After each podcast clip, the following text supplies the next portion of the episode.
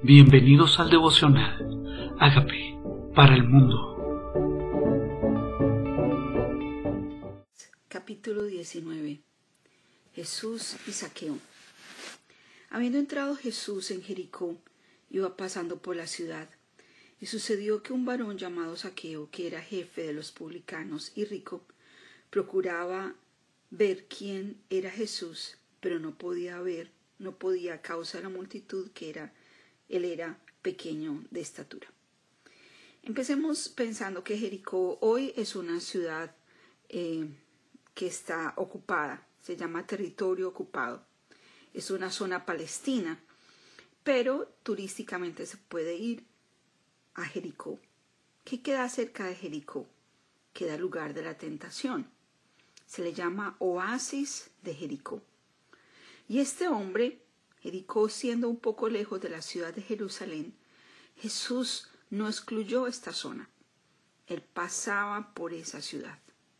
Este varón era un varón reconocido, jefe, no simplemente era un publicano, jefe de los publicanos y rico. Y procuraba ver a Jesús. Procurar significa diligentemente querer algo. Porque nosotros a veces estamos realmente queriendo a Jesús, pero no somos, no procuramos esos momentos a solas con Dios, no hacemos el esfuerzo suficiente. Vemos aquí que él era pequeño, dice, y corriendo delante subió un árbol sicomoro para verle, porque había de pasar por allí. O sea que planeó, planeó desde el comienzo el, que él iba a pasar por ahí, entonces se subió a este árbol. Entonces, cuando Jesús llegó a aquel lugar, mirando hacia arriba, le dijo, vio a Saqueo y le dijo, Saqueo, date prisa, desciende, porque hoy es necesario que pose yo en tu casa. Y qué hermosura es que él se le sabe el nombre, que fue mirando directamente hacia arriba y le dijo, hoy voy a tu casa, voy a posar en ella, o sea, voy a amanecer en tu casa. A mí me encanta la actitud de Jesús. Jesús no tenía una actitud de mendigo, sino de hijo. Tenía una actitud de heredero. Se sentía con autoridad. Sabía que Saqueo conocía el corazón de Saqueo antes que Saqueo procurara conocerle.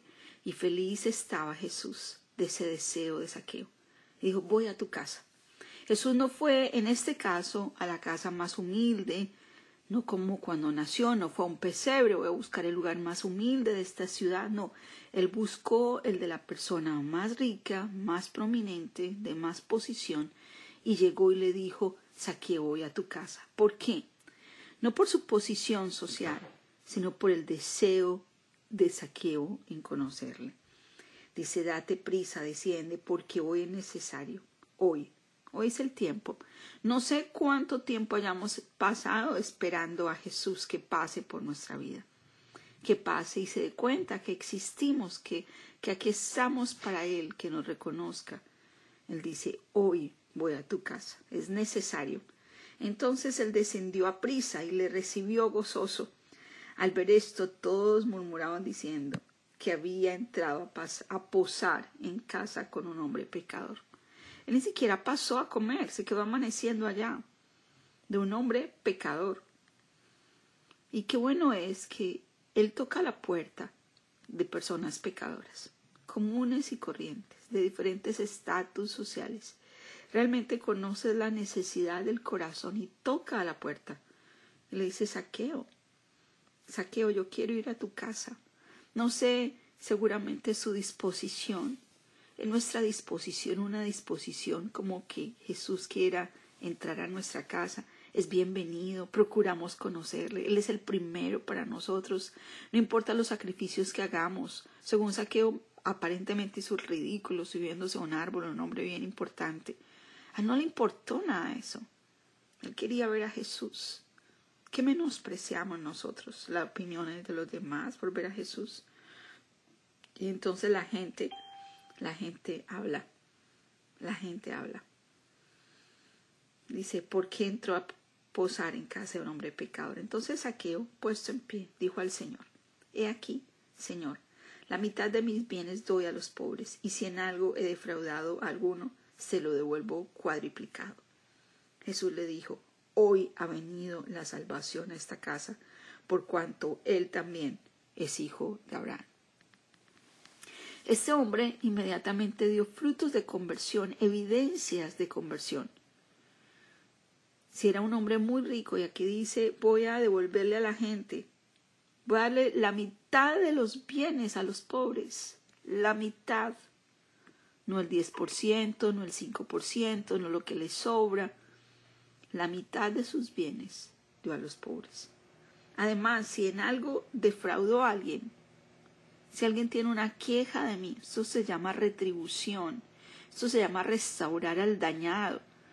Y muchas personas que tienen un encuentro personal con Jesús no hacen retribución con el daño causado a los que han herido, no van y piden perdón, no restauran, no, no, no hacen, no van a, a reconciliarse con el que agredieron o con el que los agredió. Aquí veamos en saqueo evidencias de conversión. El dinero ya no estaba en primer lugar de su corazón, la mitad de sus bienes dio a los pobres. Estaba evidenciando, Señor, llegaste a mi vida y tú eres el Señor. No soy digno que entres en mi casa como tal vez el, el romano, ahora es saqueo, el, el, el publicano, y le dice en mi casa, qué rico que estás en mi casa. Él siempre dice, aquí yo estoy a la puerta y llamo, igualito que a saqueo haremos estos cambios una vez Él entre en nuestras vidas.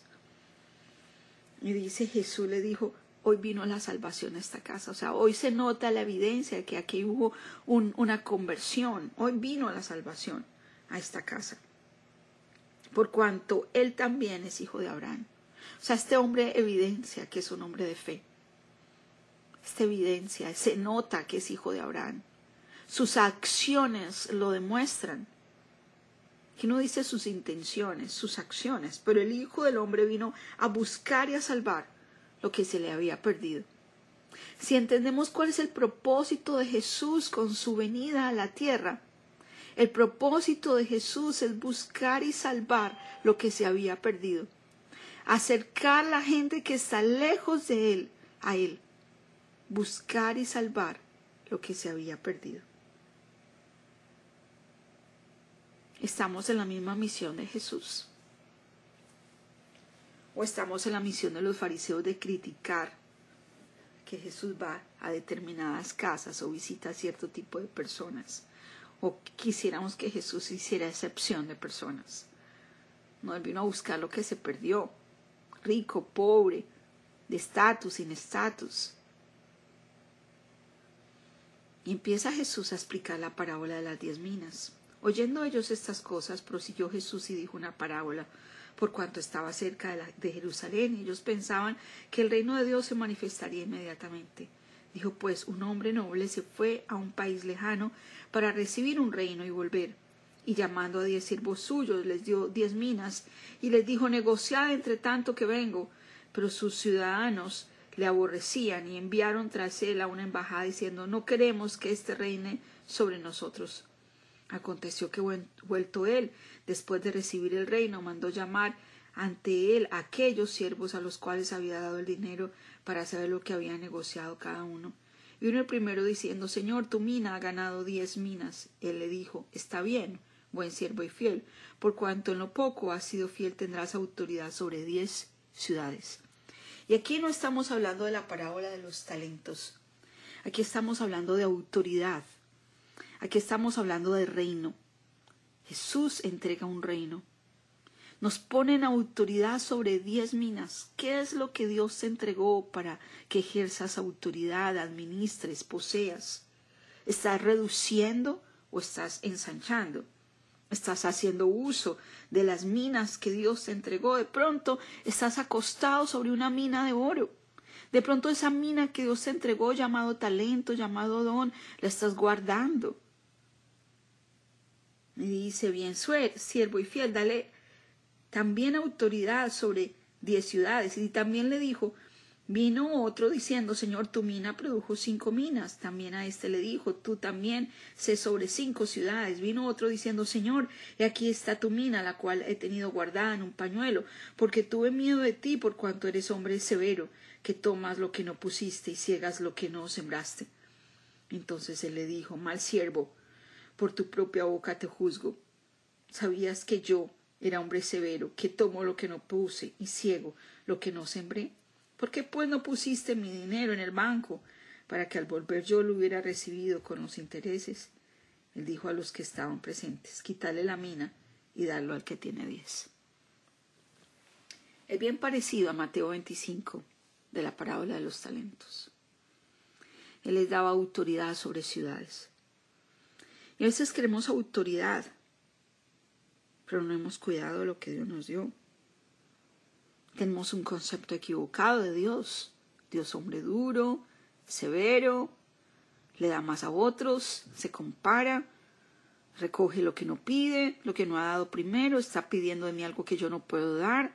Si no me ha dado, ¿cómo voy a devolverle? Si apenas me dio una mina, ¿cómo voy a multiplicar esto tan poquito? ¿Qué actitudes tenemos? Si me hubiera dado diez, tal vez, pero apenas me dio una. Entonces, ¿qué voy a hacer? Aquí está lo tuyo, eres duro.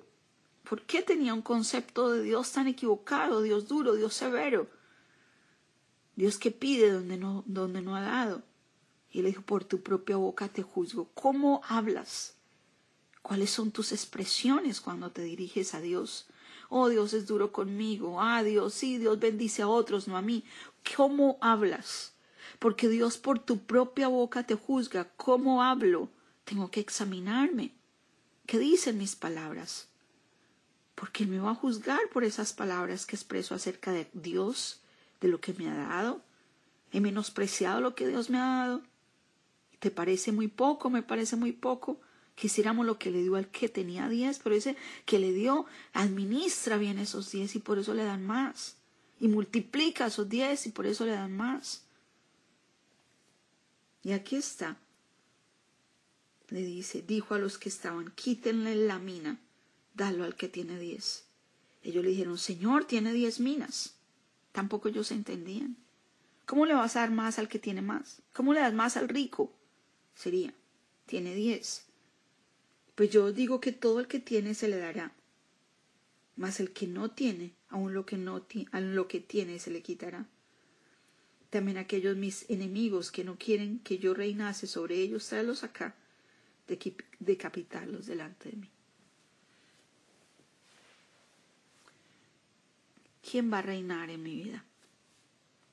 ¿Tú no quieres o yo no quiero que el Señor reine en mi vida?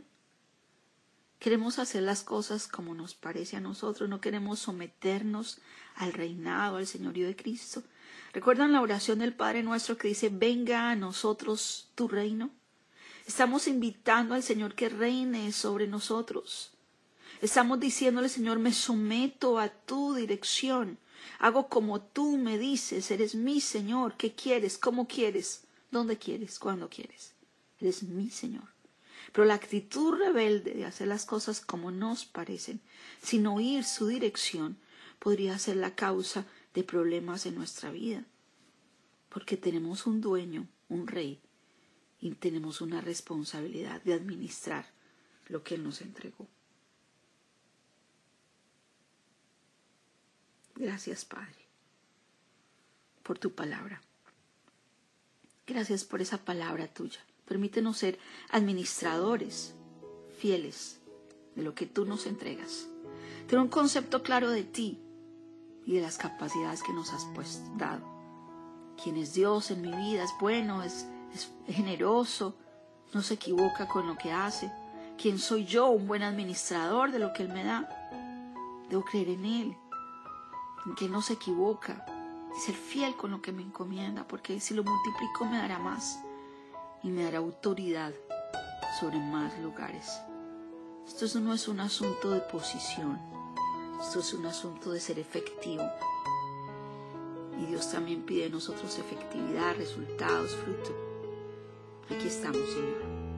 Reconocemos que somos pecadores Gracias por venir a buscar lo que se había perdido, porque me viniste a buscar a mí, Señor, que me había perdido. Gracias, Padre, por un día tocar a la puerta de mi corazón, por un día verme en ese sicomoro, por un día vernos cuando estábamos procurando conocerte. Y tocaste a la puerta de nuestra vida y decidiste venir a morar en nosotros, sabiendo, sabiendo, conociendo el estado de nuestro corazón. Hoy permítenos como saqueo hacer frutos dignos de arrepentimiento, Señor, y que se note en nuestras vidas que quien reina eres tú. Perdónanos, reconocemos que tú moriste por nuestros pecados. Yo te invito a que entres a mi vida como Señor y Salvador y hagas de mí la persona sana y libre que tú quieres que yo sea. Gracias por entrar a mi vida.